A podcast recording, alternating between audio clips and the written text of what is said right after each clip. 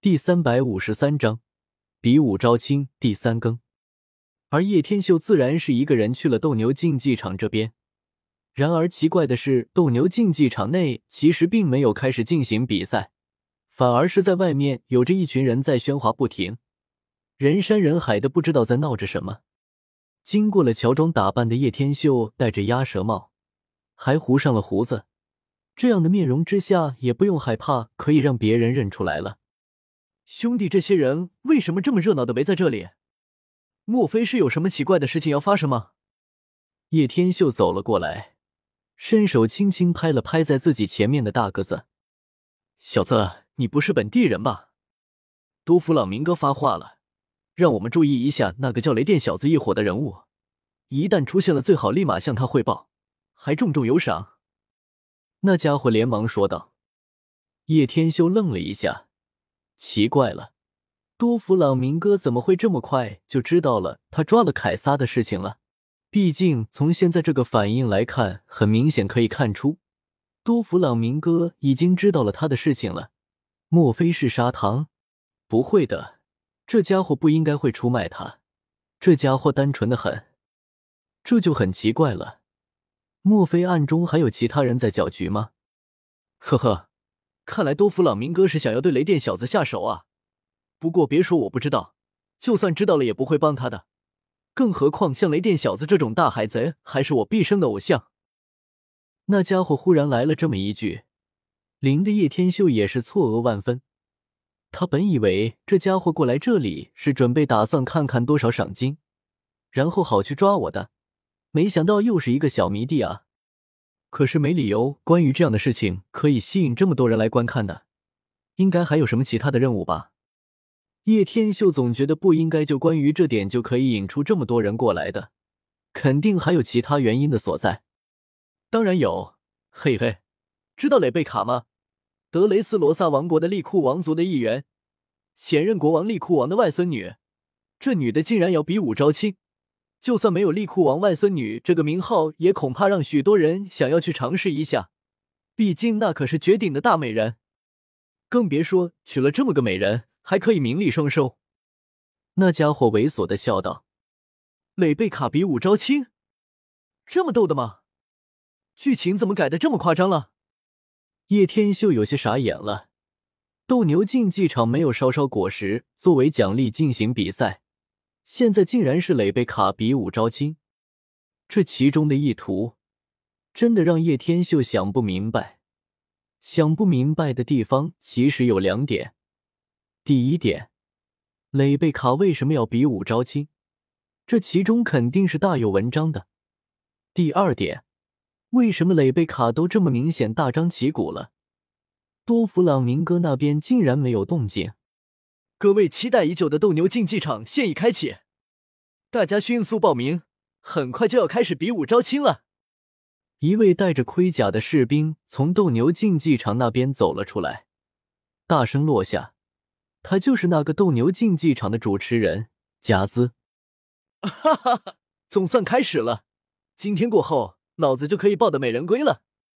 黑胡子海贼团的掌舵手巴萨斯走了过去，戴着头套笑起来的模样，十足十的一个变态的样子。这倒是让叶天秀为之惊讶，这家伙竟然对蕾贝卡有兴趣。搞笑吧，兄弟，是不是赶着娶媳妇了？叶天秀忍不住心底吐槽着说道：“哈哈，要是能娶上这么美的大美人，还是利库王的外孙女。”再也不用去做海贼了，大哥，你说是吧？那两个伸出舌头舔刀的家伙，赫然便是杀人兄弟。没错，只是女人只有一个，我们两兄弟怎么分？一起享用吧，嘿嘿。这尼玛，女人也能一起享用？要是当年你妈妈被两个男人轮着来，你们心里阴影面积又是有多少呢？这个现实的世界永远都是这样。一棒可以有多动，一动但是不能有多棒。就凭你们这些家伙，我一拳就可以解决了。那个双手如同炮弹一样耸起来的家伙，叫破坏炮，笑了笑，得意洋洋的说道：“啧啧，你们这群卖瓜裂枣也妄想跟我去抢女人？本帅哥只需要轻轻扬起头来，就能引起万千少女的尖叫声。卡文迪许戴着白色帽子与白色披风，帅气如丝的他走到哪里都能吸引着女人的目光。哇，好帅！剩下的长腿一族，长腿怪，穿着一个裤衩就来了，真的是什么奇葩的人都有。